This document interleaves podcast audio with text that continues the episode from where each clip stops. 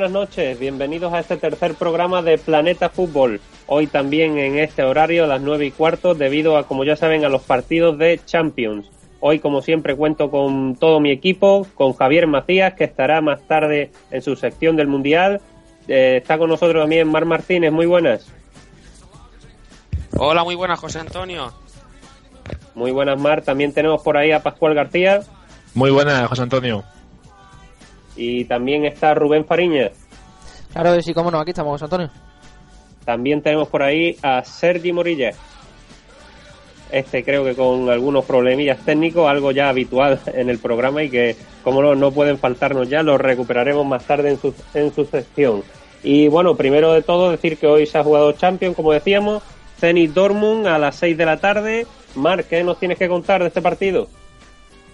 Hombre, pues esperaba algo bastante mejor. Ha sido un, un resultado final de 2 a 4, favorable al conjunto alemán, pero un partido muy descafeinado, el que se ha visto en Rusia, que quizás por el resultado puede parecer, puede parecer todo lo contrario. Sí que es verdad que ha sido un partido con muchos goles, pero es que desde el minuto 5 ya se vio que, que la eliminatoria, no solo el partido, iba a ser claramente para el Dortmund. El Zenit, un equipo que, que, que aparte de Hulk tiene muy poca cosa, en defensa muy flojo, mucha distancia entre las líneas, se ha visto en el día de hoy. Y vamos, eh, si se llegó a meter en el partido en algún momento fue gracias a dos errores catastróficos del árbitro. Primero un gol de, de Shotev tras un fuera de juego clarísimo de Rondón, prácticamente medio metro. Justo después marcaba 1-3 Lewandowski, después un penalti inexistente, es más una falta en ataque, pues lo señaló también el árbitro, marcaba el 2-3, aunque se vio claramente que el Dortmund se relajó durante instantes, pero cuando se puso las pilas, si llega a jugar así durante todo el partido, podríamos haber visto tranquilamente 6 o 7 goles del conjunto alemán. Y Rubén, como hemos dicho antes, la liga al completo se está jugando la Olimpia con Manchester United. ¿Alguna novedad? Bueno, pues sigue el empate a cero en el marcador entre Olympiacos y Manchester United, minuto 35. Y bueno, partido igualado eh, a tiempo, ¿no? Uno para, para cada equipo y ahora parece que el Olympiaco también está teniendo eh, ocasiones, por tanto, partido igualado de momento. Bueno, pues esto por hoy. Mañana recordar que se juega en Champions el Galatasaray Chelsea y el Schalke 04 Real Madrid. Y ahora hoy vamos a hacer un cambio especial de secciones. Primero va a venir el calcio, no como habitualmente ha venido siendo con la Premier, así que empezamos con el calcio.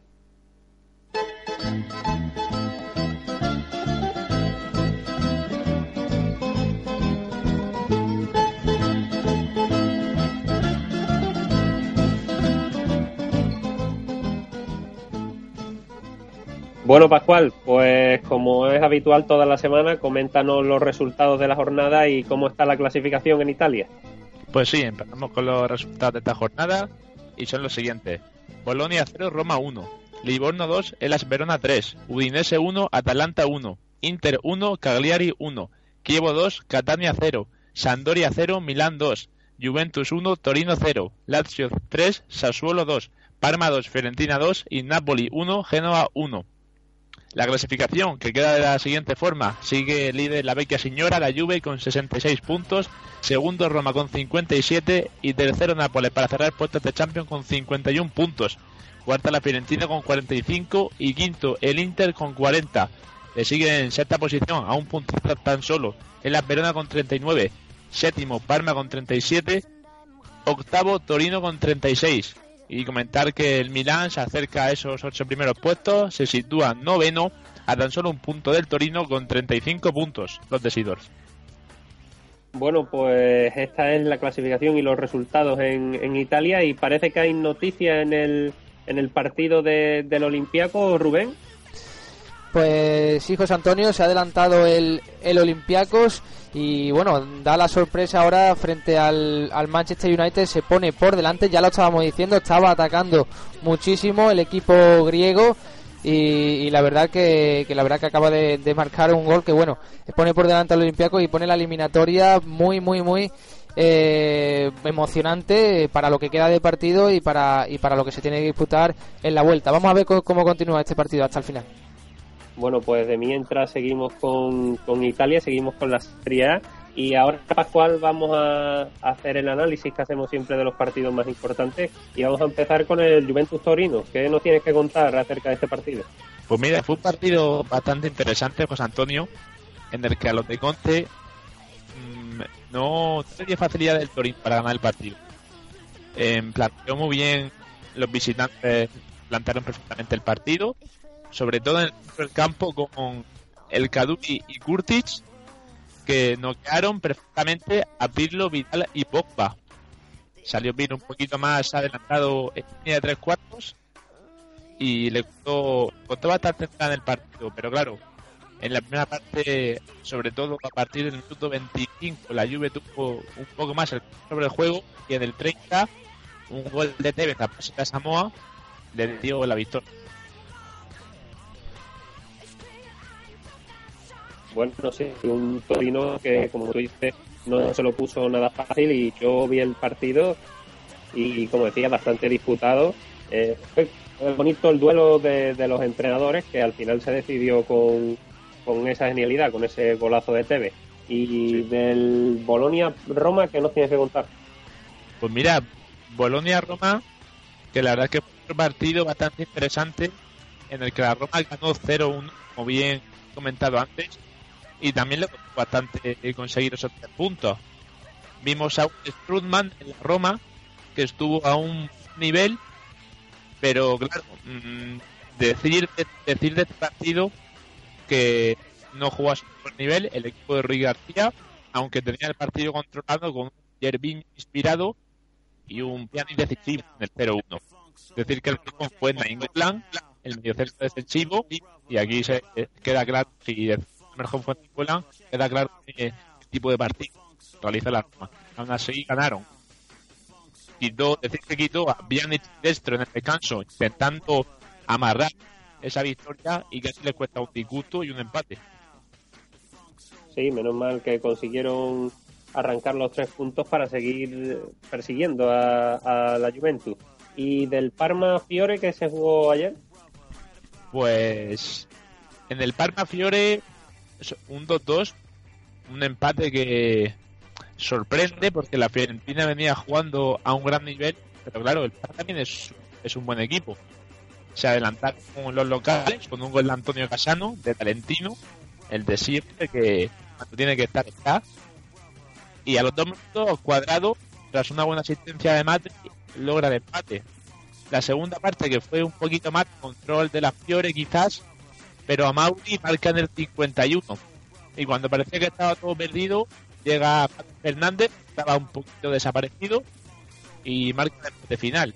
Le costó un poquito más a Fiorentina entrar en el partido, porque Borja Valero fue expulsado y Aquilani no, no tuvo su mejor día en el centro del campo, pero de todas formas se consiguió un puntito bastante válido para el partido que hizo la Fiore. Sí, y como decías, la expulsión de Borja Valero al final del partido, que creo que le han suspendido con cuatro partidos. Correcto, lo han suspendido con cuatro partidos, una noticia que impacta.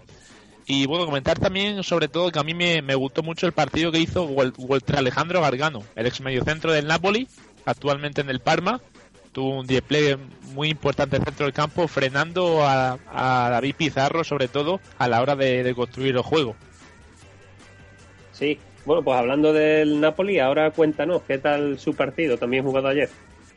Pues mira, Napoli que parecía que lo tenía todo controlado en San Paolo ante su afición, se adelantó con un golito de Higuaín a base de, de Mertens, o una gran asistencia, la verdad, pero el no aprovechar las oportunidades es lo que tiene. La, el, Napoli llegaba, perdón, a base de Mertens, Callejón, que se metía por el centro para dejar el carril derecho mm, para las subidas, pero mm, llegaba alguna parada del, portero, ocasiones falladas y cuando parecía que lo tenían todo controlado, llega una falta lanzada por Calayó, un ex medio centro también del Nápoles, sorprende con un golazo de Reina por toda la cuadra y y, lleva el empate. El Genova que en la segunda parte mereció un poquito más, pero que sin hacer mucho saca un punto. Y ahora, Pascual, ¿qué ha sido de, cuéntanos un poco más brevemente de los partidos de los equipos de Milán, del Inter y del Milan? Pues el Inter, mm, que consiguió un triste empate ante el Cagliari. No fue el mejor día para los de Walter Massarri, que intentaron, como siempre, el juego combinativo con Guarín, con Kuzmanovic, pues con hombres de calidad como Hernández, el recién fichado, que lleva ya 3-4 partidos en el equipo interino. pero cuando no le salen las cosas a este equipo, por mucho más que lo intente, no, no se puede hacer más. Le falta mucha dinamita, no es el equipo de los últimos años, y el Cagliari, a base de encerrarse un poquito atrás, pues esperó sus oportunidades a la contra, y en una de estas, pues llevó el empate. Tenía controlado más o menos el, el partido, que de hecho se adelantó el Cagliari en el minuto 40 con un gol de Pinilla, pero en el 52 Rolando empató tuvo para ganar el Cagliari, hay que decirlo, que tuvo ocasiones para asustar al Inter, que en la segunda parte controló un poquito más, pero triste, triste el partido muy pobre, el juego esperado por los de Mazzarri, del que tienen, tienen que dar mucha más si quieren meterse en Europa. Y el partido del Milan, donde creo que los nuevos fichajes, al menos dos de ellos, están siendo bastante, bastante rentables para el equipo eh, de Milán. Pues sí, ahora mismo el Milan pasa por un nombre que es Abdel Tarat, el marroquí, el exjugador del Queen Park Rangers. Desde que ha llegado, está siendo un, puñal por la banda izquierda y una alineación del Milan que tuvo bastantes variaciones. Jugaron Montari y Montolivo juntos, bastante novedad. De nuevo, Honda caído a banda, tuvo un poquito de más presencia y Pacini en punta. La verdad es que fue bastantes rotaciones las que, las que realizó Clarence Sidor y una, una genialidad de nuevo de Tarat, pues consigue el 0-1 a base de jugadas por banda del japonés y de Tarat con rapidez intentando salir a la contra, pues el Milan lleva las ocasiones. Y cuando parecía un poquito que la ya apretaba y que podía conseguir un gol, y llegó Rami, que hizo un buen partido, que lleva dos o tres partidos a un gran nivel, el ex central del Valencia, cedido por el Valencia, y marcó el 0-2. Se encerraron atrás el resto del partido los de Clarence Sidor y lo amarraron perfectamente y pues con tres puntos que se van a, de nuevo a su casa. Y con el rendimiento de estos dos jugadores que todo hace parecer que el Milan va a ejercer la opción de compra que tiene sobre ambos. Por supuesto, porque Tarab, es que el problema que ha tenido Tarab en su anteriores equipos, que no le daban tanta, le daban mucha libertad, lo dejaban meterse por línea de tres cuartos, en la media punta, por banda, y es un hombre que jugando a banda cambiada, intentando meterse por dentro, desde el borde, pues la vea muy bien con la derecha y eso es lo que está haciendo. Balones a él en largo, intenta buscar el centro y, un posible disparo. Son las cualidades muy buenas las que tiene el marroquí, es un gran futbolista. Y para terminar, Pascual, vamos con la premia de la previa, perdón, de la jornada siguiente y qué partidos son los más importantes de esa jornada. Pues tenemos mm, perdón, tenemos partidos bastante importantes en, en la siguiente jornada y Hombre, mmm, comentar, un momento que ahora tenía eh, que, se me ha ido los, partidos de la siguiente jornada. Oh, aprovechamos para preguntarle. Sí, eh, eh, sí, Se, me había, se me había ido los partidos de la siguiente jornada ahora mismo. Mientras lo recuperas, le preguntamos a Rubén que ya está en el descanso ese Olimpia con Manchester United y mismo resultado, ¿verdad? Pues sí, continúa el 1-0 favorable a los griegos, nos vamos al descanso y como digo, el Olympiacos que se vino arriba en la segunda parte de la eh, bueno, en la segunda parte de la primera eh, y, bueno, la verdad que, partido eh, muy disputado, pero los griegos que, que han, se han subido ahora en los últimos compases de la primera parte y han conseguido un gol que le está sirviendo. Bueno, Pascual, retomamos contigo. Sí, pues mira, como como partido como partido siguiente se está, como bien comentamos, esta próxima jornada en el Calcio tenemos un Roma Inter, hmm, que eso va a ser un, partido por todo lo alto en el Olímpico de Roma. Veremos a ver cómo lo plantean los de Walter Mazzarri, que digo yo que irá un poquito más al ataque porque el planteamiento defensivo que he estado realizando últimamente no es del todo bueno. También tenemos por aquí un bueno, un Napoli que se la juega en el campo del Livorno, si quiere salir, seguir la tercera plaza y otro otro partidazo, dos partidazos más. Milan, Milan, Juve, veremos a ver si siguen la misma dinámica los, los si Tarat contra un grande como la Juve puede demostrar lo que vale, no solamente contra los rivales más, más asequibles y un, y un Fiorentina Lazio, que yo creo que ese es el partido más igualado de, los que he comentado. Un equipo que intenta meterse en puestos europeos y la Fiore consolidar esa cuarta plaza. Bueno, pues la jornada que viene que va a estar muy cargadita con tres o cuatro partidos de bastante nivel y que como no analizaremos el martes que viene en el siguiente programa. Pues muchas gracias por todo, Pascual. Nada, gracias a ti, José Antonio. Y después de analizar la serie italiana, pasamos a la Premier.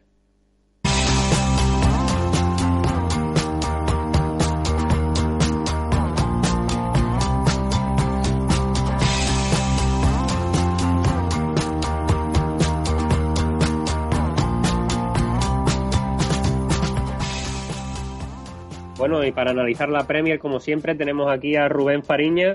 Rubén, nos decías que el Manchester United, el Olympiacos Manchester United está en el descanso, así que no te pregunto más por ello. Y cuéntame, resultados y clasificación después de esta jornada. Bueno, pues la jornada número 27, la Premier League, que ha tenido los siguientes resultados. El Chelsea 1, Everton 0, Arsenal 4, Sunderland 1. Estos dos luego lo vamos a analizar más profundamente. Cardiff 0, Hull City 4. Eh, parece que bueno que el Hull City después de, de, no estar bien en los últimos encuentros parece que esa dupla entre Long y Jelavi por fin ha, funcionado y el croata marcó dos goles. City 1, Stock 0, que también lo vamos a comentar. El Web Bromwich de Pepe Mel ha empatado a uno, a uno en casa frente al, al colista de la categoría del Fulham. Eh, lleva mm, seis partidos Pepe en el conjunto inglés y la verdad que no lleva eh, ni una, ninguna victoria, tres empates y tres derrotas. El, West Ham eh, sigue su buena racha y ha conseguido la victoria a pesar, a pesar de, de empezar perdiendo frente al Southampton por tres goles a uno. lleva cuatro victorias consecutivas. El Crystal Palace 0, United 2, el Liverpool 4, Swansea 3. Estos dos también lo vamos a comentar. Newcastle 1, Aston Villa 0. El Newcastle que estaba pasando por muy malos momentos después de la salida de Cabay, por fin eh, consigue ganar, aunque tuvo que, ser por, la, por graves errores de la defensa de, de, Aston Villa. Y por último el Norwich 1, Tottenham 0. Eh, parece que el Tottenham pues no tuvo un buen partido, eh, sí lo tuvo mejor el Norwich que consiguió llevarse la victoria por la mínima frente al Tottenham. La, clasificación, pues el Chelsea que sigue líder con 60, el Arsenal es segundo con 59, el City tiene 57, es tercero con un partido menos, puede ponerse igualado con el Chelsea, cuarto el Liverpool con 56, que sigue esa racha animándose y creyéndose favorito para ganar la liga, quinto es el Tottenham con 50, debido al tropiezo, continúa con esos puntos, sexto el United con 45, que ha adelantado al Everton, que también tiene 45, pero que tiene un partido menos. Y en la, zona de descenso, el Sunderland octavo con 24, también con un partido menos el Cardiff. en la penúltima posición con 22 y el Fulham que suman un punto, el colista con 21. Bueno, y después de este resumen de lo que ha sido esta jornada pasada, vamos a pasar a analizar los partidos más interesantes, comenzando con el partido del líder, con el partido que enfrentó al Chelsea y al Everton. Bueno, pues un Chelsea que, que ha salvado tres puntos en Stamford Bridge. Ante un Everton eh, gracias a un gol en el tiempo cumplido eh, con, un gran, con un centro muy bueno de Lampard y que Howard ayudó muchísimo, se le terminó colándose.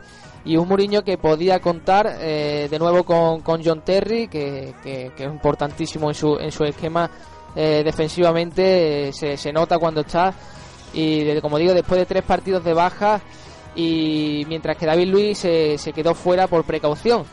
El Everton no, no, ha brillado fuera de casa esta temporada, ha empatado 6 y ha perdido 4 de los 14 partidos que, ha jugado fuera y hoy sí que salía especialmente motivado al campo para tratar que, el, que evitar que el Tottenham, que está quinto en la tabla, pues ponga tierra de por medio, ¿no? Eh, los Blues controlaron el balón desde el inicio del partido, pero los visitantes eh, la verdad que estuvieron muy bien defensivamente y, resultó inexpugnable para, los locales durante un primer tiempo en el que bueno Samuel Eto'o era el que más lideró el ataque ¿no? del, del Chelsea tras el descanso pues los de Mourinho salieron encendidos y nada más iniciarse el segundo tiempo eh, pusieron contra las cuerdas a un Everton que se salvó de un remate desde, desde dentro del área de Frank Lampard gracias a, un Howard que, iba a estar muy acertado hasta, hasta el final, ¿no? hasta la jugada eh, del gol.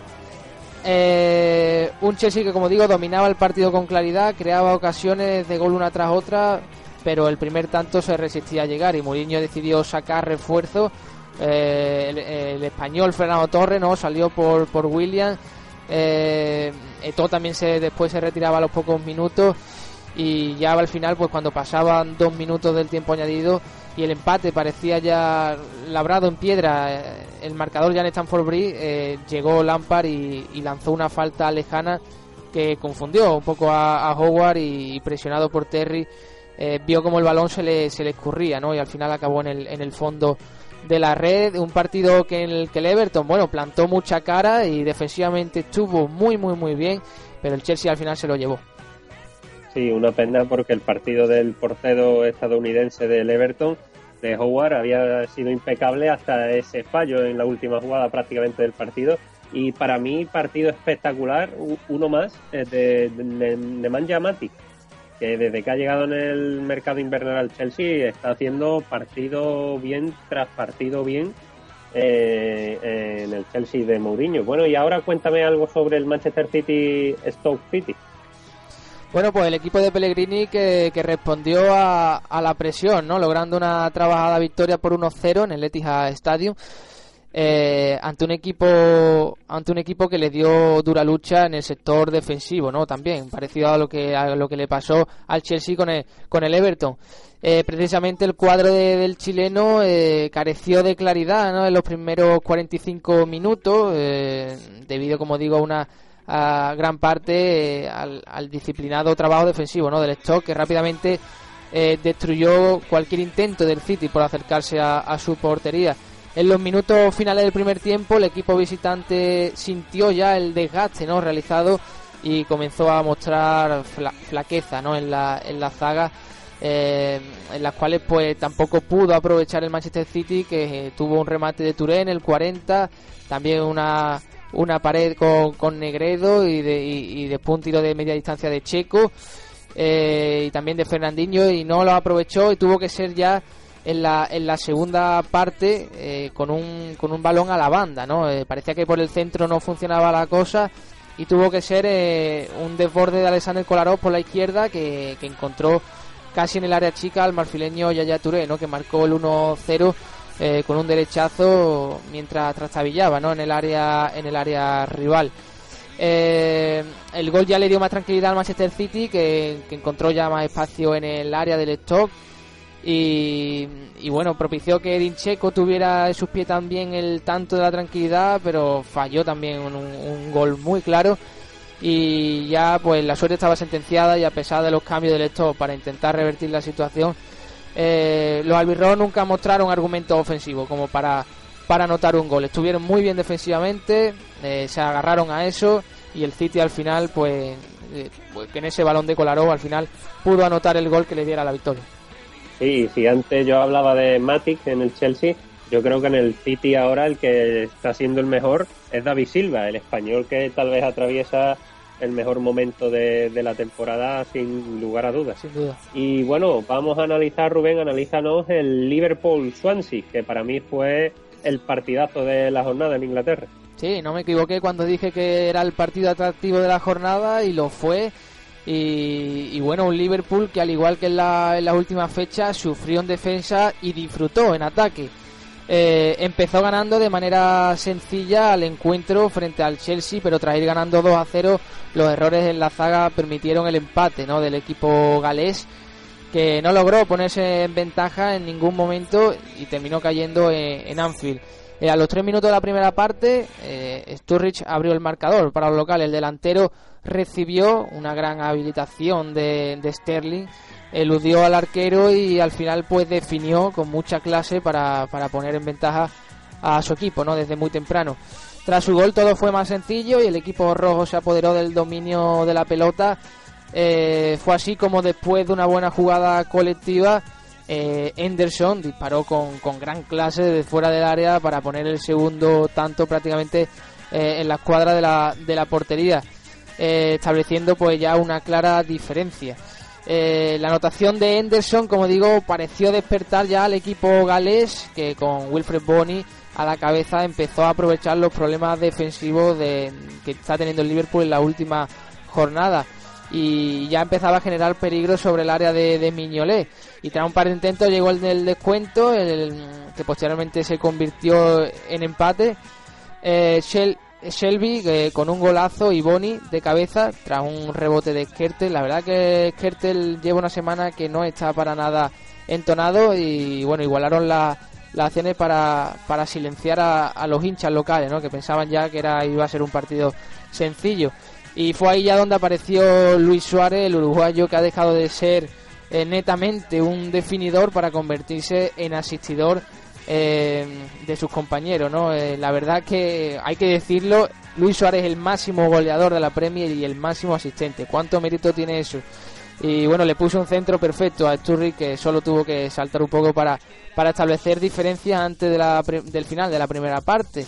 Luego, bueno, al descanso, ya tras el descanso, que diga, eh, nuevamente apareció Boni, el delantero fue tomando en el área, fue tomado en el área por Skertel, que como digo no tuvo su noche y, tras la sanción del penalti marcó el empate a tres, eh, dejando el partido para cualquiera de, de, los dos, pero ya todo estaba dado para Henderson, ¿no? Que esta vez contó con suerte y como si fuera un goleador aprovechó un rebote en el área para marcar su segundo tanto del día y la victoria para su equipo. Eh, finalmente el Liverpool terminó ganando, sufriendo como le ha sucedido en las últimas oportunidades, pero aprovechando a su dupla de atacantes que, parece no fallar, ¿no? Sí, así es. Eh, sobre su dupla de atacantes hay algo más que curioso, que es que Eto, Torres y Tembabar, los tres delanteros del líder de la Premier, suman tan solo 11 goles mientras que Luis Suárez y Sturri suman 41.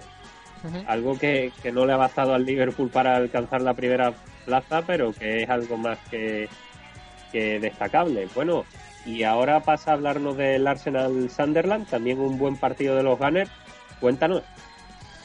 Bueno, pues el Arsenal frustrado, ¿no? Por la por la derrota de europea ante el Valle de Muni del pasado miércoles por 0-2 eh, pues se ha conseguido desquiciarse, ¿no? desquitarse perdón, eh, este sábado eh, frente al Sunderland con un resultado pues bastante amplio por 4-1 por 4 a 1 en el en el Emirates. El en madridista Mesut Özil que falló un penalti ante los de Pep Guardiola el miércoles y, recibió críticas también tras el duelo ante el Bayern ha descansado por orden de Wenger y no ha, no ha entrado en la, en la convocatoria de los Gunners.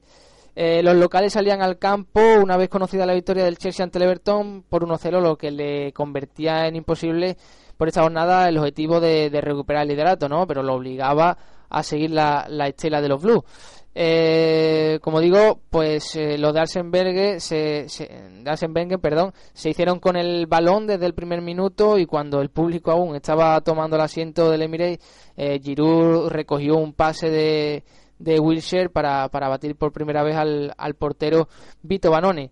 Eh, el francés que volvió a marcar a, a, los 30 minutos ante la presión de varios jugadores del Arsenal, en la, metidos prácticamente en el área del Sunderland, el argentino Santiago Bergini eh, retrasó el balón para su portero, un pase demasiado débil ¿no? y bastante malo que, hizo que, que Giroud tal como vino cortara la trayectoria y, y batiera a, Manone por segunda vez. Eh, pues ya después, poco antes del descanso, una jugada rápida eh, colectiva entre Giroud, Cazorla y Rosicky eh, ha acabado con el, con el checo pasando el balón por encima en la salida del portero italiano y sumando el tercero de, la tarde. Golazo para mí al puro estilo Fútbol Club Barcelona.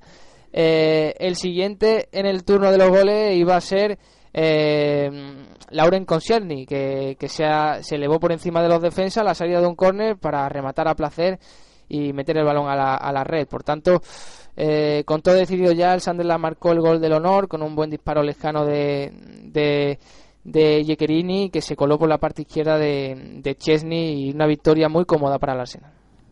Bueno, y ya de forma más breve, para acabar con el análisis de la jornada pasada, Rubén, Mm, cuéntame algo sobre la derrota del Tottenham ante el Norwich y del Crystal Palace Manchester United.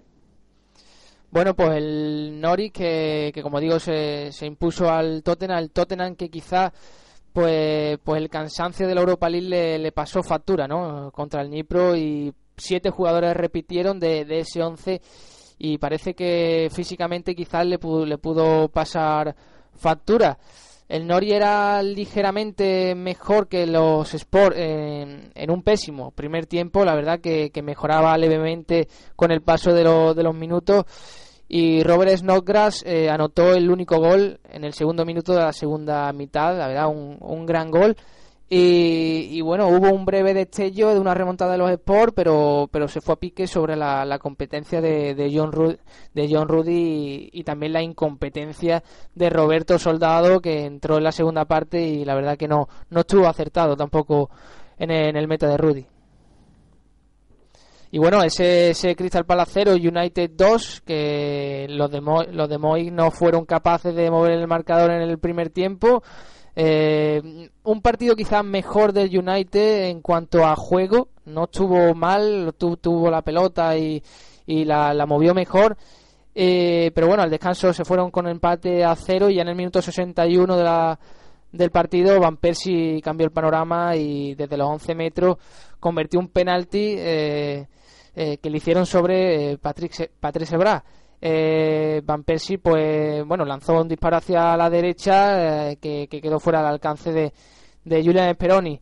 Eh, el gol desarmó la defensa de los locales que, pocos minutos después vieron como Rooney conectaba en el área un centro de Brad para convertir el segundo gol del United. Un auténtico golazo el de, el de Rooney.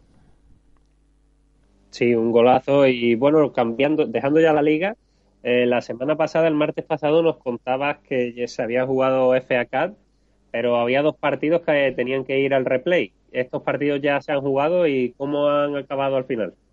Eso es, como, tú bien dices, bueno, había uno que, se, que, se que tenía que dispusarse el, replay por ese empate a uno entre el Brighton y el, y el City y, ahora se disputaba en el campo del Hull que se le ha llevado por dos goles a uno frente al Brighton. Y el otro pues era el que se aplazó era el Sheffield Wednesday 1, Charlton Athletic 2. Eh, ha ganado el Charlton, por tanto, eh, te digo cómo quedan los emparejamientos para cuarto, el Arsenal Everton, que será el 8 de marzo, el Hull City Sunderland, enfrentaría al Sunderland, el Sheffield United eh, frente al Charlton Athletic. Eh, todos estos tres sería el 8 de marzo y para el 9 de marzo quedaría el City eh, Wigan. Eh, un City y un Sunderland que son los equipos que están vivos en las tres competiciones. Así es, ahora iba a pasar a preguntarte sobre la final de la Copa de la Liga, de la Capital One, que creo que se juega este domingo, ¿no, Rubén? Y que enfrenta a Manchester City y a Sunderland. Este domingo a las 3 de la tarde se disputa en Wembley ese partido entre el Manchester City y el, y el Sunderland, la final de la Capital One, la Copa de la, de la Liga y, bueno, un partido que a priori quizás el, el City debería imponerse, ¿no? Sobre un Sunderland que está pasando la eh, canuta, ¿no? Y que está en la, en la zona de, descenso, pero que bueno, un partido eh, neutral, vamos a ver cómo, cómo se sucede y si, si el Sunderland puede dar la, la sorpresa pero, pero a priori el City obviamente parte como favorito. Sí, yo también obviamente creo eso. Y ahora, Rubén, quiero que me des tu opinión sobre el Chelsea, el partido que, tiene mañana en Champions, en Turquía, ante el Galatasaray, sobre qué le va a deparar ese partido al equipo de Mourinho. Bueno, pues un Chelsea que, que lo más llamativo es ese reencuentro, ¿no? Eh, entre Didier Drogba y, y, con el club, ¿no? Donde ha militado la mayor parte de, su carrera, ¿no? El, Chelsea. El compromiso europeo será la primera vez, como digo, que Drogba, que es el máximo goleador del Chelsea en la máxima competición continental con 34 goles en 69 partidos, se enfrenta a su equipo, ¿no? Después también de marcar el penalti definitivo que le dio el título de la Champions League a los Blues en, mayo de 2012. Por cierto, también decir que Mou insistió también en su fichaje el pasado mercado veraniego y, el club incluso estaba, planeando su contratación para, alguno, para alguna función o la próxima temporada o cuando se, se retire, porque también cumple contrato al final de, de la misma. Y bueno, pues para el choque el entrenador portugués que espera recuperar a los tocados David Luis y John Obi Mikel que se perdieron debido a alguna molestia física la victoria por 1-0 ante el Everton. Y, el lateral español César Pilicueta, que parece que será de la, de la partida, caso contrario al de Fernando Torres, que podría esperar su oportunidad desde el, el banquillo. Eh, y bueno, quienes no podrán jugar serán el lesionado Van, Van Ginkel, el brasileño Oscar con un golpe y los fichajes del mercado de invierno Mohamed Salah y Matic, al que mencionabas antes, que no se encuentran inscritos en la, en la lista europea. Eh, y por cierto, el encuentro de este miércoles será el segundo enfrentamiento en la Liga de Campeones entre ambos clubes tras los partidos de la fase de grupo que disputaron en la temporada 99-2000, los dos con triunfo final de los Blues, 0-5 en Estambul y 1-0 en Londres. Y bueno, para más datos, el choque de vuelta de esta eliminatoria se disputará el próximo martes 18 de marzo en Stamford Bridge. Bueno, una gran previa sobre ese partido de Champions. Y ya para, siguiendo con las previas, Rubén, ¿cuáles son los partidos más importantes, más interesantes de este fin de semana, de esta jornada liguera? Bueno, pues hay un partido muy interesante el sábado a las 4 de la tarde, que es el Everton West Ham. Eh, como digo, el, eh, los Hammer que podrían sorprender eh, frente al, al Everton, como digo, cuatro victorias consecutivas lleva, le han hecho pues salir del descenso para estar prácticamente en la décima posición. Y, y un Everton que, que perdió, como digo, en Wembley y, espera ahora ganar para seguir la estela del Tottenham y luchar por los puestos de, arriba. Luego, bueno, el sábado a las 4 también se disputa el Fulham-Chelsea. Y, bueno, un Fulham que, que vamos a ver si es capaz de meter al Chelsea en aprieto, al líder, el líder contra el colista. Y vamos a ver lo que ocurre ¿no? en Crevin Cottage. Y bueno, el sábado a las 4 también el Stock eh, City Arsenal. A priori el Arsenal tampoco tendría que tener problemas frente al stock, pero ya hemos visto lo que ha hecho contra el City, que se cerró muy bien atrás, por tanto partido también que habrá que verlo. El Liverpool eh, tendrá que, enfrentarse al Southampton en su propio estadio el sábado a las seis y media y vamos a ver eh, si el Liverpool es capaz de seguir la estela porque ellos se ven favoritos para, para poder ganar la, la Premier. Eh, y bueno, y el Tottenham Cardiff, el Tottenham puede tener ese partido fácil el domingo a, a las cinco y media para, para, bueno, para seguir ahí ¿no? en esa posición y parece que no tendría problemas con el Cardiff. Hay dos partidos también importantes que tendrán que ser aplazados por lo que ya hemos dicho, por el City Sunderland de, este domingo, de la final de la Capital One. Serían el Sunderland recibiría al West Bromwich de, de Pepe Mel y por esa lucha por la, por la, por la, por la salvación y el United City, ¿no? Que es el partido más, más importante que habría esta jornada, pero que, que, tiene que ser aplazado. Por tanto, quedará para más adelante y ya lo analizaremos. Bueno, pues buena jornada liguera, buena jornada de Premier la que viene. Y ahora acabamos con la Premier. Rubén, muchas gracias como siempre. Y vamos a pasar unos minutos a, a publicidad, un par de anuncios breves. Y enseguida volvemos con la Bundesliga.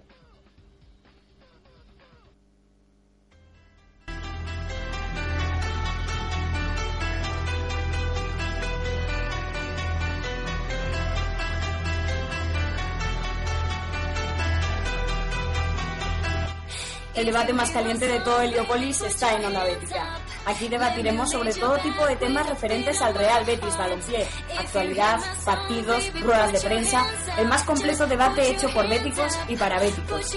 Debate en Heliópolis todos los miércoles de 7 a 8 de la tarde en Onda Bética, la radio de los béticos.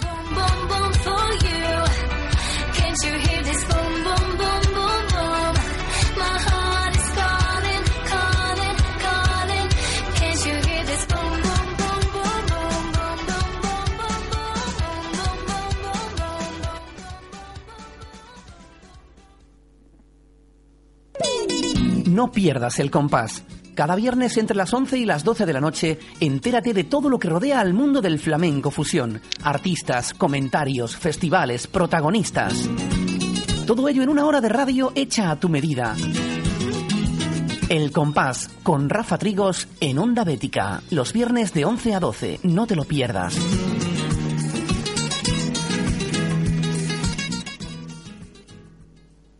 Bueno, y después de esta pausa publicitaria y antes de pasar a hablar con Mari la, de la Bundesliga, Rubén, creo que hay noticias en ese partido de Champions.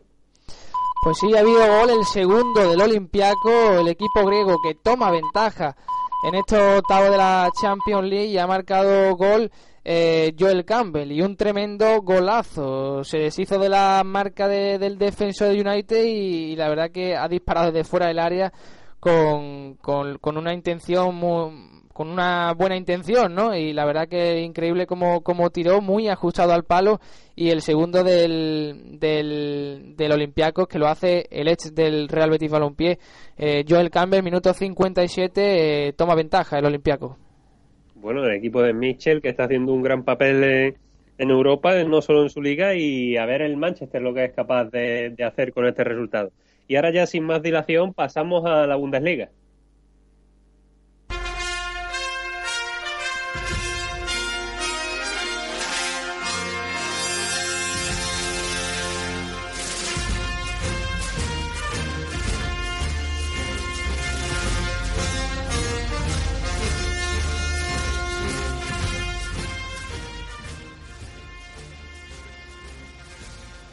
Bueno, Marc, antes de analizar y repasar la última jornada liguera en Alemania, quiero que me cuentes un poquito más, tampoco muy extenso, pero cómo ha sido ese Zenit Borussia Dortmund de Champions.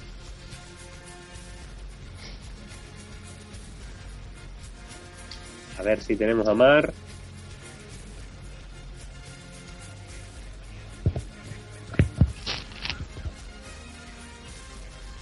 Parece que Mar no está por ahí. Como no, como no sí, bueno, ya lo comentamos al principio. Básicamente, el partido fue del Dortmund. ¿José Antonio? Sí, adelante, Mar. Mar. José Antonio.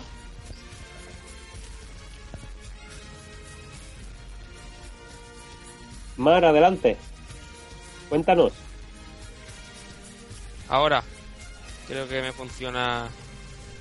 Estaba con José Antonio. Sí, sí, Mar. Vale, vale, tenía un problema con el audio.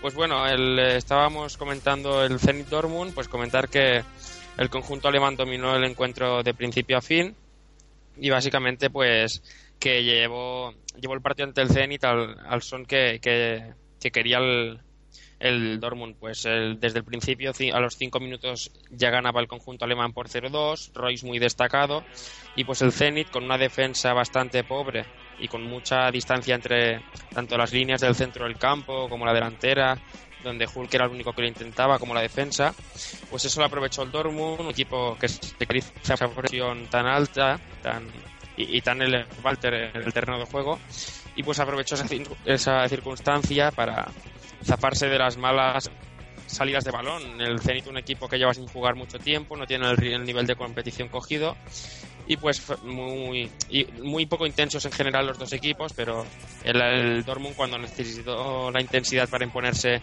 ante el conjunto ruso la llevó y pues como ya comentábamos, esos, esos errores arbitrales que permitieron imponerse en algunos momentos del juego al Zenit los remedió rápidamente el Dortmund con un gol al minuto de marcar el 1-3 y con un gol a los dos minutos de marcar el 2-3. Y pues a partir de ahí ya el partido se relajó bastante y terminó con ese 2-4 final.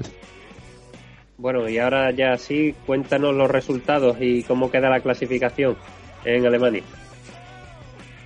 Pues tras esta jornada, la vigésimo que de segunda, donde los resultados fueron los siguientes: Schalke 0 Mainz 0, Mönchengladbach 2 Hoffenheim 0, Freiburg 2 Augsburg 0, 4, perdón, Nuremberg 2 Brunswick 1, Hamburgo 3 Borussia Dortmund 0, Stuttgart 1 Hertha de Berlín 2, Wolfsburgo 1 Wolfsburgo 3 Bayer Leverkusen 1, Eintracht 0 Werder 0 y Hannover 0 Bayern de Múnich 4. Y tras la segunda jornada sigue el Bayern de Múnich líder con 62 puntos. Y le sí que se ha puesto mucho más apretado. Es la zona de Europa donde Leverkusen sigue segundo con 43. Dortmund sería el último que estaría en Champions con 42. En previa estaría el, el Schalke con 41. Y ahora mismo el que marcaría Europa League con 39 el Wolfsburgo es uno de los que más posibilidades tiene de terminar entrando en Champions junto con Dortmund y posiblemente Schalke y Leverkusen se terminen disputando esa plaza final de temporada. También en Europa se encuentra el Gladbach con 35, aunque tan solo un punto están Hertha de Berlín, Augsburgo y Mainz. Y en puestos de descenso, Hamburgo ha pasado a promoción tras la última victoria con 19 puntos y en descenso con 18 Friburgo y con 15 Brunswick.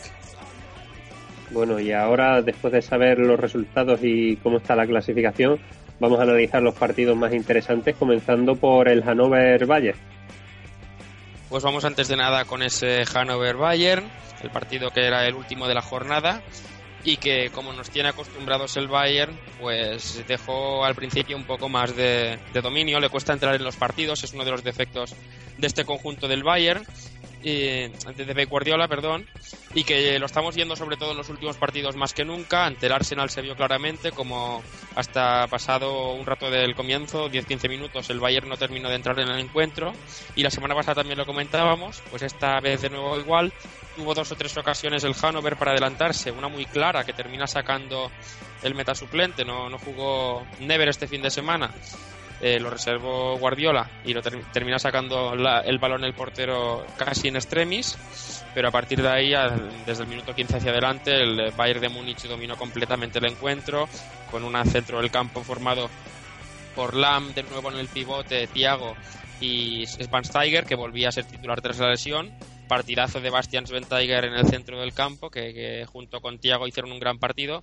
Y bueno, el primer gol obra de Müller llegaba a los 25 minutos, a partir de ahí fue completamente arrollador el Bayern de Múnich y no, alguna ocasión puntual del Hannover justo antes del descanso, pero tras, tras el descanso el dominio fue mucho más abrumante y bueno, el Bayern terminó de conseguir esa goleada por 0-4, un gol más de Mur, el otro de Mandzukic y el otro de Thiago Alcántara, que también está haciendo una pedazo temporada, y suma otros tres puntos que le acercan cada vez más al campeonato de la Bundesliga, que según parece en menos de cuatro o cinco semanas lo podría tener conseguido si siguen pinchando los de abajo.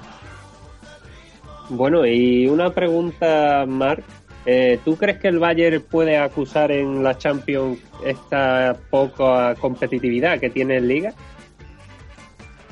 Pues a ver, es una, una cuestión difícil. De momento se está viendo que el Arsenal no está teniendo ningún problema y es que el conjunto de Pep Guardiola es un equipo que pese a la poca competitividad en liga, pues se toma los partidos muy en serio. Podría haber otro conjunto que igual se relajase más, como se puede ver en Rusia, donde fruto de la poca competitividad, pues equipos como Zenit o como CSK con muy buenos jugadores no, no terminan de eh, alcanzar un buen nivel pero en cambio aquí en la Bundesliga y también se ve en Francia con el PSG, son dos equipos que son muy similares en este aspecto, creo, son equipos que no tienen una gran competitividad, pero que se toman muy en serio cada partido. Esto es la filosofía de partido a partido, se la toman muy en serio y fruto de ello el Bayern lleva un gran número de partidos sin perder.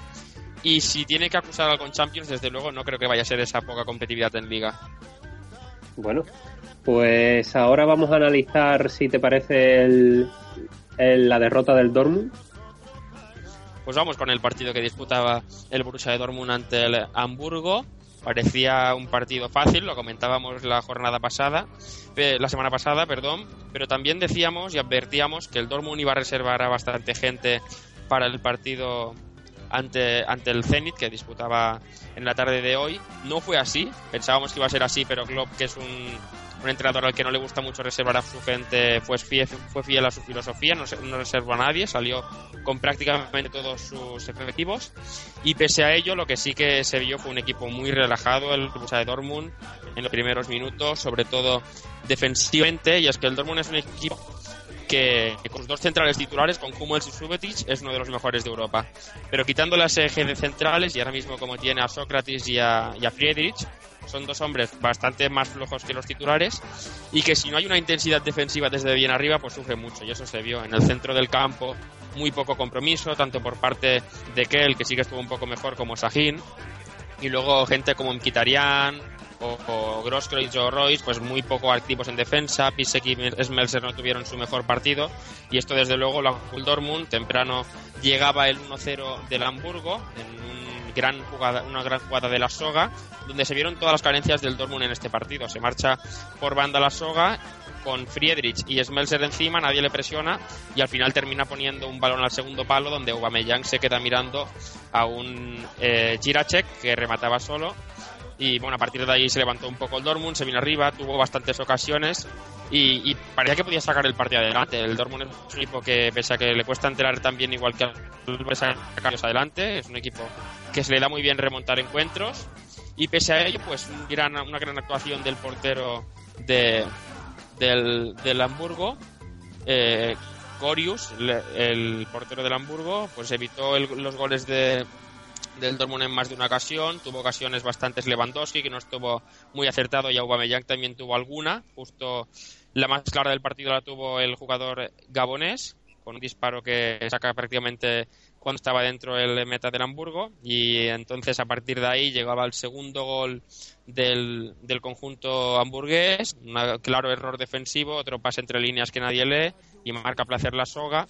Y en el minuto 90 con ambos equipos prácticamente batidos y el partido acabado se, se marcaba uno de los goles del año, Chalanoglu, desde prácticamente 41 metros, creo que es la distancia exacta, un golpeo de, falta directa, Weidenfeller que no la ve venir y además el efecto es que comúnmente se llama como serpiente, que despista completamente al portero, ponía ese 3-0 final para el que era corista de la liga y que con esta victoria sale del descenso. Mm, bueno, Mar, y ahora de forma más breve, para que lleguemos bien de tiempo a la selección de Javi, para que no ocurra lo que nos viene pasando los otros dos programas, háblanos de, del Wolfsburgo Bayer Leverkusen y del Schalke 04 Mai.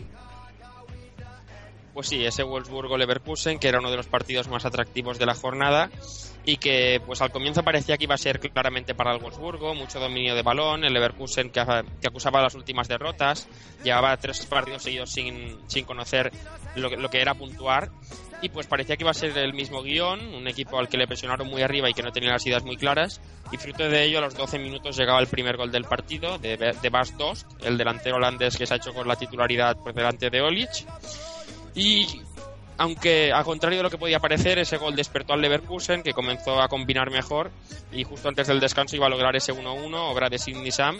En eso sí, una de las pocas jugadas claras de gol que iba a tener en toda la primera parte, seguramente la, la jugada que mejor trenzó y terminó en gol.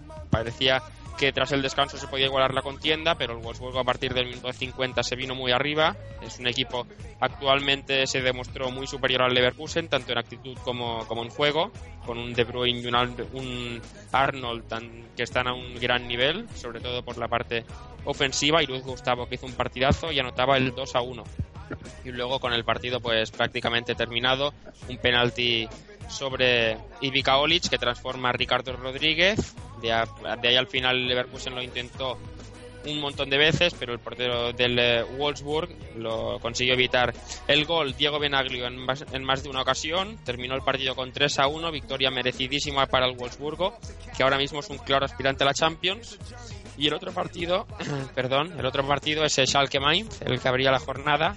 Pues un partido bastante flojo, eh, terminó con empate a cero. Y pese a que ambos equipos tuvieron oportunidades para ganar y, y, para anotar goles, y ese quizás no fue el resultado más justo, puesto que Mainz tuvo muchas ocasiones durante la primera parte, pues se vio dos equipos con, con carencias defensivas bastante altas, cuyos máximos exponentes son el ataque y que pues no tuvieron su mejor día en ataque, los porteros estuvieron muy bien, Ralf Farman sobre todo, el del Schalke, y ese resultado a cero, pues al final que podría haber sido un empate a uno o a dos, terminó siendo las tablas seguramente lo más justo. Y bueno, Mar, eh, ya nos contaste en un análisis bastante profundo lo, cómo es el Schalke 04, rival de mañana, eh, rival del Madrid mañana en Champions para recordar a, nuestros oyentes, haznos un muy breve resumen del Chalke y de lo que se puede encontrar mañana en Madrid. Pues la semana pasada analizábamos al Chalke, analizábamos mayormente sus, virtudes, esa velocidad que tiene en ataque y ese doble pivote con Neustadter y Prince Boateng que, lo hace un equipo con mucha calidad, sobre todo los extremos también que ayudan mucho en defensa. Pero también queremos analizar ahora un poco esas carencias defensivas, sobre todo con Matip y Santana, que son centrales muy irregulares, y el equipo en general, pues es un equipo que en defensa no es de los mejores de la Bundesliga ni, ni, de Europa, ni mucho menos, y que si en ataque no tiene un buen día, como se demostró ante el Mainz, pues eh, podría no solo perder el partido, sino la eliminatoria en la ida. Yo ahora mismo, hoy por hoy, no veo al Schalke capaz de plantarle cara al Real Madrid, aunque ya lo dijimos, que con las herramientas que tiene este equipo, si, sí que eres capaz de, plantear el partido perfecto con mucha mucha mucha presencia defensiva de los dos extremos. Seguramente Draxler estará ante el Madrid ya recuperado su lesión jugó el pasado fin de semana. Pues con mucha presencia tanto de Draxler como de Farfán en defensa. Y aprovechando las pocas que vaya a tener porque va a tener muy pocas y si Junteral está acertado podría plantarle cara al Madrid aunque lo normal no sería eso sino que el Madrid sentenciase la eliminatoria en esta ida. Bueno pues ahora ya para acabar, Marc, cuéntanos cuáles son los partidos más interesantes, más apetitosos de ver eh, de la siguiente jornada liguera. Pues yo de la próxima jornada recomendaría ver sobre todo un encuentro que es ese Bayern de Munich que eh, Bayern de Munich que 04 que se disputará el sábado a las seis y media será seguramente el encuentro más vistoso de la jornada, aunque también parece que será un buen encuentro ese Hoffenheim-Mainz, que se disputará el domingo a las tres y media entre un eh, Hoffenheim-Wolfsburgo, perdón, me, he confundido, que se disputará el sábado a las tres y media, entre un Wolfsburgo que está prácticamente en Champions y buscará la victoria, y un Hoffenheim pues que en casa se está mostrando bastante sólido. Y además también tenemos el encuentro del segundo y el tercer clasificado, el Leverkusen que se enfrentará al Mainz y el Dortmund que lo hará ante el Nuremberg el sábado a las tres y media. Que...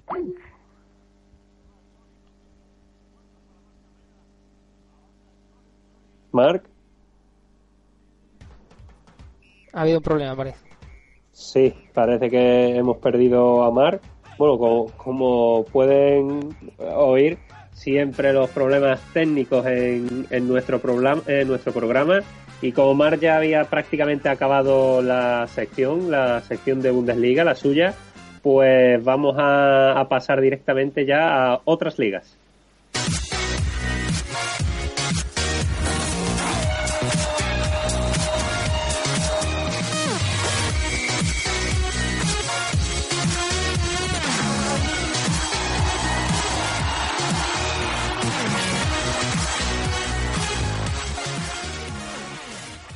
Bueno, y antes al principio del programa decía que no teníamos aún a Sergi y desgraciadamente no lo vamos a tener hoy en este programa debido a que no ha podido acudir. Así que lo vamos a hacer más breve, así aprovechando para que la sección del Mundial de Javier Macías tenga el tiempo que se merece en este tercer programa. Y paso yo mismo a, a decirle los resultados más importantes de la Liga Francesa, que es Mónaco 3, Reims 2. Olympique de Marsella 1, Lorient 0, Bastia 0, San Etienne 2, Valenciennes 2, Sousou 2, Toulouse 2, PSG 4 y Lille 0, Lyon 0. El Paris Saint Germain eh, sigue líder con 61 puntos, el Mónaco es eh, segundo con 56, el Lille tercero con 46, el San Etienne cuarto con 45 y el Valenciennes, Sousou y Ajaccio son los tres equipos que están en descenso.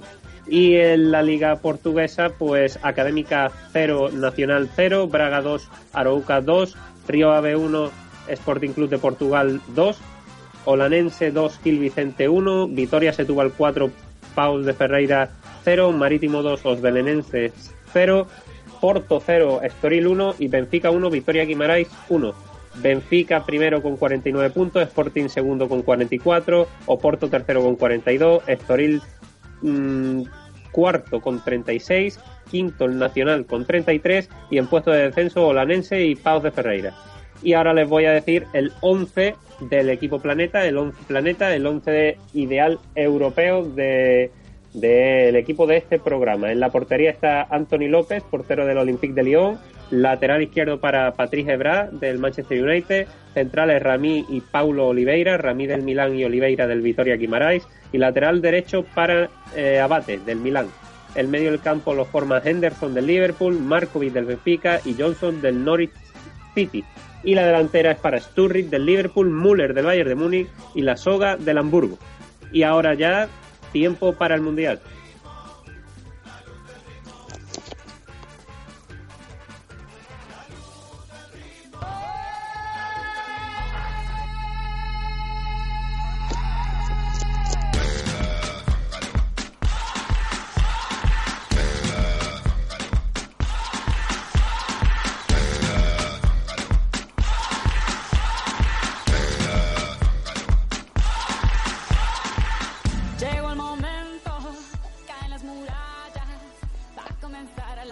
Bueno, Javi. Hola, muy buenas. Hoy he intentado darte el mayor tiempo posible y antes de comenzar con el Mundial te voy a preguntar por la Eurocopa, la Eurocopa de Francia 2016, que ya se han sorteado los grupos y para que sepamos qué grupo le ha tocado a España. Bueno, pues España, como ya sabemos, la campeona de las últimas dos ediciones de la Eurocopa y bueno, aparentemente un, grupo cómodo para defender su título en, la Euro 2016 que se, que se disputará en Francia y vamos a decir los, equipos que han caído en, este grupo C junto a España son Luxemburgo, Macedonia, Bielorrusia, Eslovaquia y Ucrania.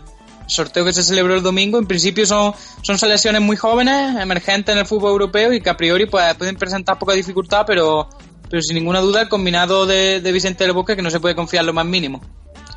Así es. ¿Y mm. hay calendario sobre cuándo se juegan los partidos? Sí, ya se conocen todos los, todos los horarios de los partidos que jugará la Roja. Y bueno, el primero será el día 8 de septiembre, mm, el lunes a, la, el lunes a las 9 menos cuarto, y lo hará como local frente a Macedonia. Y luego cerrará la fase de clasificación frente a la selección más complicada en principio, contra Ucrania, en Kiev el 12 de octubre de 2015. Ya estamos hablando del año siguiente, que será cuando finalice esta clasificación y sabremos si España pues, participará en la Euro 2016, aunque, aunque todo, todas indicar que sí.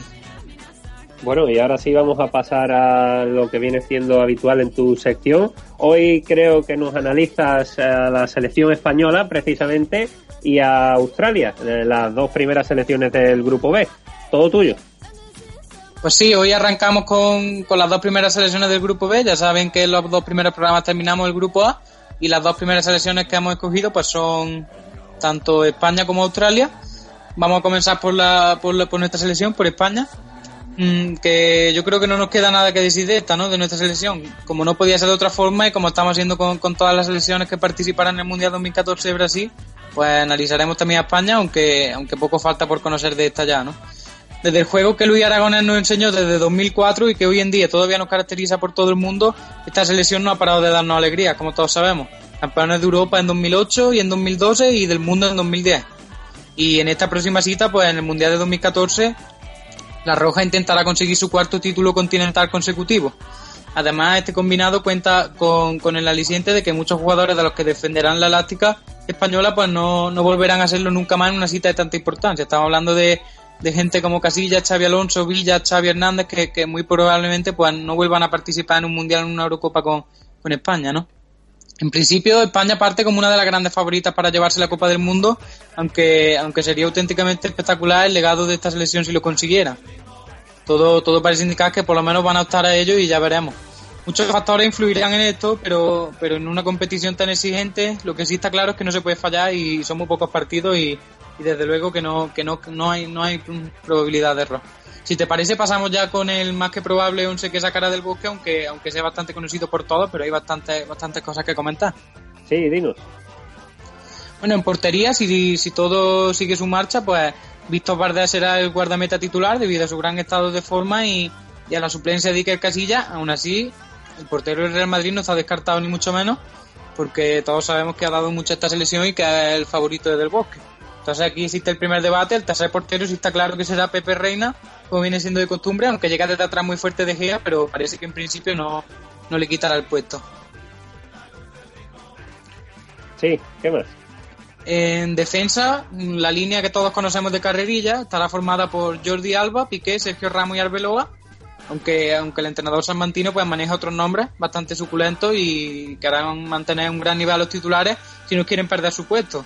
Laterales derechos como Juan Fran Pilicueta, laterales izquierdos como Alberto Moreno o Monreal, y centrales como Albiol o Íñigo Martínez, que probablemente los veamos todos en el Mundial y que disputarán un, puesto en, el once titular. Y bueno, en el centro del campo todo parece indicar que se mantendrá, que se mantendrá un doble pivote formado por Xavi Alonso y por Sergio Busquets, que ya viene siendo habitual en, los, en las últimas citas importantes, con un Xavi Hernández por delante, mucho más libre, pero al que el cansancio físico y las lesiones pues no le dejan exprimir todo su fútbol y, cada vez va peor, ¿no? El, jugador de, de Creo. Y bueno, ese, esos puestos que los podrían, los podrían acoger otros jugadores como Javi Martínez o como Coque, ¿no? Que están haciendo realmente buenas temporadas y si hemos recuperado la, conexión con Mar, pues me gustaría preguntarle qué tal la temporada de Javi Martínez, ¿no? Pues sí, eh, hemos, hemos recuperado la conexión, fue un problema temporal.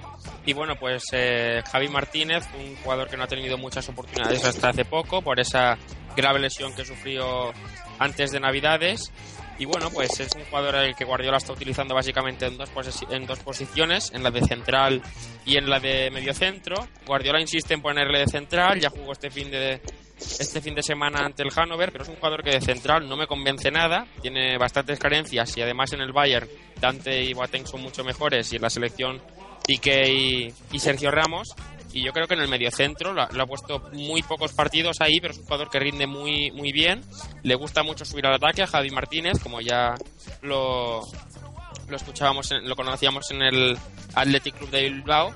Y pues es un jugador que, que, en el centro del campo rinde mucho, que trabaja muchísimo con el, con, el, con el balón y sin él, que tiene una gran visión de juego y que con algunos de los jugadores jugones de la selección española, podríamos decir, como Iniesta, como Xavi o como Thiago, que también apunta muy bien, pues podrían compenetrarse, compenetrarse a las mil maravillas. Pues sí, la verdad es que estoy bastante de acuerdo en lo que has dicho.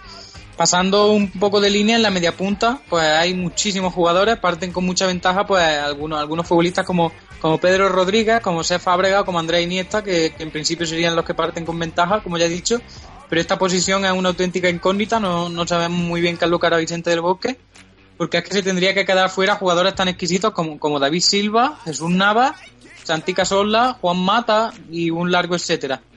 Y bueno, yo quería preguntarle a Rubén porque todos los que he nombrado son de la Premier y me gustaría que me dijera pues cuál es el que, el que mejor ve durante toda la temporada de, estos que he dicho. De, lo repito por si no, no lo han escuchado bien. Silva, Navas, Cazorla y Mata, estos cuatro que se tendrían que quedar fuera, ¿eh? Bueno, yo la verdad que, que estoy viendo bastante fantásticamente bien, como ha dicho José Antonio antes, más adelante en el programa, a David Silva, ¿no? Yo creo que el que está creando más peligro de este, de este City, se encuentra eh, prácticamente en su mejor forma y yo lo veo mm, quizás pues David Silva no está teniendo muchas papeletas siempre en la selección de, de optar como titular pero lo que está haciendo en el City para mí está por delante de, de gente como, como Cazorla. Luego Navas, yo también lo estoy viendo bastante bien en el City, eh, crea bastante peligro, ya sea desde la partida o cuando sale por esa banda derecha, pero quizás para el estilo de la selección no es lo, lo idóneo, ¿no? Jugar con un jugador como, como Jesús Navas sí para la, para la segunda parte. Eh, como digo, Cazorla eh, quizás no está al nivel de, de Silva, también está, eh, está bien, pero no está al nivel de, de, David Silva, no lo veo como titular. Y el otro que me has dicho, ¿quién era? Que no me acuerdo. Juan Mata. Ah, Juan Mata, bueno, eh, yo creo que en el United está haciendo que juegue de otra de otra forma y yo lo veo también un jugador bastante bastante importante. Eh, hay muchos jugadores, como tú dices, para ese puesto y veo difícil que, que, que, puedan jugar. Yo el que veo favorito para mí es a, es a David Silva. Juan Mata tampoco ha tenido muchos minutos con eso de la polémica de con Mourinho en el Chelsea y ahora en el United pues está reciente y a David Silva es el que más lo veo yo para, para jugar ahí. ¿eh? Rubén, aprovechando que estás aquí, ¿cómo va ese partido entre Olympiacos y Manchester United? Bueno, pues se cumple ahora el minuto 85 de partido, 2-0 sí que el equipo griego ganando y bueno, la verdad que el, el Manchester ha tenido una gran oportunidad por medio de Van Persie, que prácticamente en la frontal del área, bueno, dentro, el punto de penalti mejor dicho, la mandó alta y ha sido la ocasión más clara porque el United tampoco está increpando mucho eh, la portería de, del Olympiaco. Eh, el Olympiaco es el que incluso está llegando más y está teniendo mucho peligro y de momento parece que la victoria por 2 a 0 eh, es cómoda para los de Michel. Bueno, Javi, y ahora dinos tú cuál es la delantera para ti que va a llevar Vicente del Bosque al Mundial. Bueno, en la delantera, además de la opción de, del falso 9, que podría ocupar jugadores como, como se Fábrega, pues dos jugadores parecen ser fijos en la convocatoria de Vicente del Bosque, ¿no? Eh, estos son Álvaro Negredo, que como todos sabemos está saliendo en el City, y el otro jugador sería Diego Costa, que después de esa nacionalización pues parece claro que su nivel de forma le va a llevar al Mundial si todo sigue igual. Eh, debería de haber un tercer delantero. Yo quería proponer un, pequeño debate y es si debería si debería a Brasil un delantero más tradicional, estilo Villa o Torres, que sabemos que son los que más le gustan a Del Bosque, o innovar algo más con jugadores como Llorente o como Soldado, que uno de, estos cuatro que he dicho pues fuera, fuera el atacante número 3 de, la selección española, ¿no? Incluso yo metería, aunque sé que las posibilidades son bastante pocas, a Jonathan Soriano, el jugador del Red Bull Salzburgo, que está haciendo un verdadero temporadón con su equipo, no en su liga también, pero bueno, como pueden achacar eso de que es una liga menor, la competencia y tal, en la UEFA Europa League también está haciendo un verdadero, un gran torneo y muestra de ello es el gol que marcó la jornada pasada en esta competición desde el centro del campo a nada más y nada menos que al Ajax. Bueno, ¿qué opináis, Rubén, Javi? Rápido, que vamos cortitos de tiempo. Yo la verdad que yo veo muy claro, bueno, no lo veo muy claro, pero yo a lo que más veo, veo a tres delanteros y veo a, a Villa y a Diego Cocha y, veo a, Negredo acompañándole. Creo que Negredo es de los que hemos dicho por delante de Torres, Soldado, Llorente y tal, el que más en forma está. Y luego jugadores como, como Villa, ¿no? Que, va a ir seguro por, lo que sabemos lo que nos ha dado y que bueno y que tampoco está mal en el Atlético de Madrid.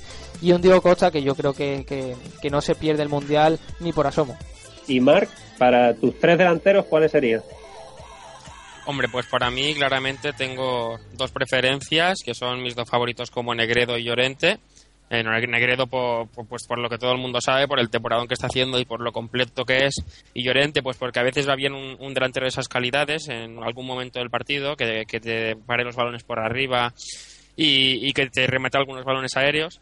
Y luego, pues el tercer delantero, seguramente para mí tendría que ser Diego Costa, aunque de aquí al final de temporada igual mejora Villa, igual mejora Soldado, igual mejor algún que otro delantero del panorama español, pero para mí por el momento el tercero es de Diego Costa, aunque es eso, el tercero, los dos titulares para mí serían eh, Negredo y Llorente. Bueno, Javi, y ahora vamos con Australia, porque si porque España da para un programa para hablar de ella sola, para debatir, y muy probablemente lo hagamos, utilicemos un programa para hablar de la selección. Y ahora cuéntanos un poquito sobre Australia. Bueno, la veterana selección de Australia solo se ha clasificado en tres ocasiones durante toda su historia para un mundial de fútbol. Y eso que desde 1930 lo lleva intentando, pero solamente tres ocasiones lo ha conseguido. Lo hizo en 1976, 2006 y 2010 y este año lo hará por cuarta vez. Además, nunca, nunca ha sobrepasado los octavos de final en ninguna de estas citas. Es una selección venida menos en estos últimos años y que, bueno, como anécdota, pertenece a la conferencia asiática desde 2007. Antes era, pertenecía a la, a la oceánica, que era que estaba, estaba dividida, lo que complica un poco su clasificación para estas citas, ya que existe mucho más competencia que cuando solo se contabilizaba Oceanía, que no había prácticamente que, quien se resistiera a Australia. En principio, Australia parte como, como la cenicienta, entre comillas, de este grupo B, ¿no? Pero no se puede descartar un pase a la eliminatoria a pesar de la dificultad que esto presenta con, con selecciones como Holanda, Chile o España por delante, pero, pero en, un mundial nunca se sabe, ¿no? ¿Y qué jugadores son los más conocidos, los más destacados australianos? Bueno, el seleccionador que australiano que se llama Ange Postecoglou podría presentar una convocatoria más o menos por aquí, por donde voy yo. En portería no hay ningún debate, la titularidad será para Max Schwarzer, el portero el, veterano portero de 41 años que milita actualmente en el Chelsea. Y aunque tenga asegurado este puesto, pocos minutos o más bien ninguno disputará en su club teniéndose por delante, ¿no, Rubén? Perdón, Javi, que no, no te he escuchado bien. Que comentábamos que en la portería no habrá debate, que la titularidad será para Max Schwarzer, el portero suplente del Chelsea, que tiene 41 años, pero que estará jugando muy poquito teniendo hacia adelante, ¿no? Hombre, obviamente no, no juega. El titular es Check y la verdad que no sé en Australia, pero pero la Premier prácticamente no, no se la ha visto. ¿no? no, y en Australia tampoco hay debate, a pesar Bueno, parece que ahora hemos tenido problemas con Rubén, ay, perdón, con Javi. Javi, ¿estás ahí?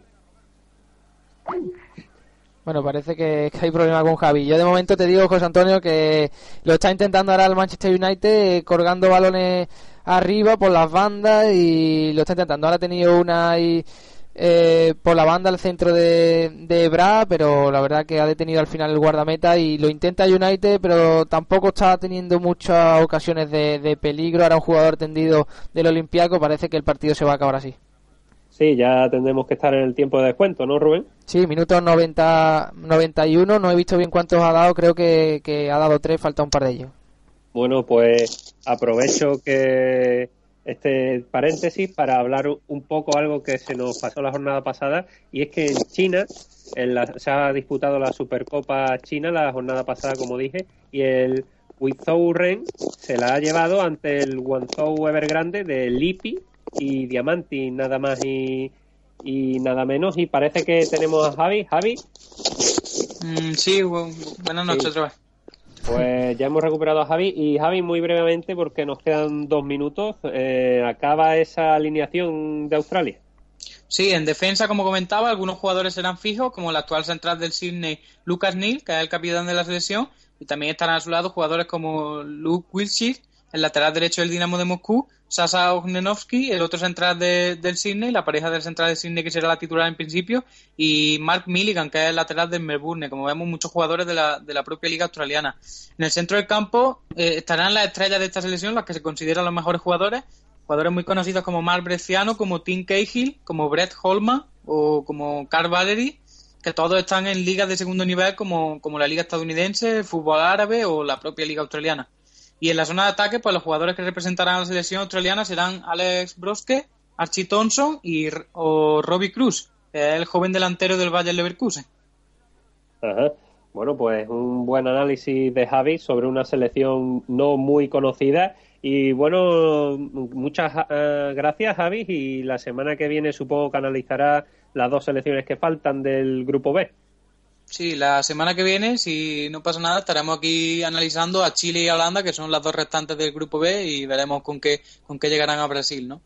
Bueno, pues lo dicho, muchas gracias Javi por tu análisis de las selecciones para el Mundial. Y vamos a terminar con Rubén. Rubén, mm, ¿qué está pasando en estos últimos minutos del partido? Bueno, pues había tres de añadido, se ha cumplido ya el 93 y hay córner a favor para el Manchester United, va a tener la última. Así que vamos a ver, la, va a colgar ahora, va a intentar el remate, no, finalmente la va a despejar, le va a caer de nuevo.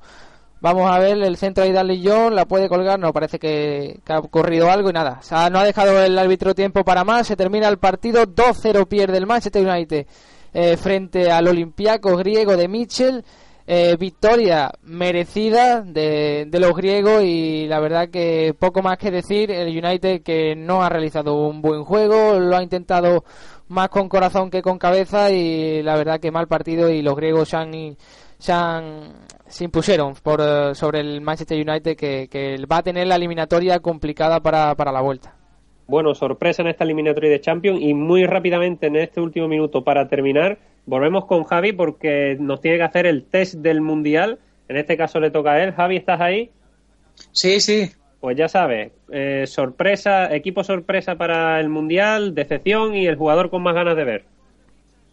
Bueno, yo creo que la sorpresa del Mundial va a ser Bélgica, porque creo que lleva una selección muy, muy joven y que, y que cuidado porque, porque puede estar bastantes cosas esta selección. Mm, la decepción del Mundial creo que va a ser Holanda, la selección que está en el grupo de España, creo que ya, ya defraudó bastante en anteriores citas, eh, sobre todo en la Eurocopa 2012 y creo que creo que va a ser la decisión del mundial sobre todo por selecciones que están contra ella como España como Chile que la que la pueden superar en cualquier momento. Y bueno los jugadores que un par de jugadores quería decirte que tengo muchas ganas de ver. El primero tiene que ver con, con quien creo que va a ser la sorpresa. Tengo muchas ganas de ver a Courtois en el mundial de verdad va a ser la primera vez que se vea al portero en una cita mundialista y para mí ahora mismo es el mejor portero del mundo y desde luego que quiero que lo demuestre en el, Mundial. Y otro jugador que tengo, que tengo muchas ganas de ver, que no se sabe si irá convocado, Courtois está claro, pero mm, me gustaría saber si Griezmann va a ir finalmente convocado con, Francia, porque está haciendo un temporadón con la Real Sociedad, con el equipo Chururdín. Y, la verdad es que me gustaría verlo bastante en una selección con jugadores como Ribery o Benzema, creo que daría bastante. Y son los dos, son los dos jugadores que principalmente me gustaría ver en esta cita, ¿no? Bueno, pues ahora sí, gracias Javi. Esto ha sido todo por hoy. Mm, como ven, no han podido faltar algo ya habitual en este programa, como son los problemas técnicos. Aún así, gracias por haber estado ahí con todos nosotros. Y volvemos el, martes que viene, un martes más. Ya el martes que viene no hay Champions, por lo que volveremos a nuestro horario habitual, el de las 9 de la noche, de 9 a 10 de la noche, justo después de la liga al completo. Ahora les recuerdo, les recuerdo nuestro Twitter, arroba planetafutbolov, donde pueden hacernos cualquier consulta o interactuar y le mencionamos en el programa lo que ustedes quieran. Y ahora ya sí les dejamos con la fábrica verde y blanca. Un placer y muchas gracias.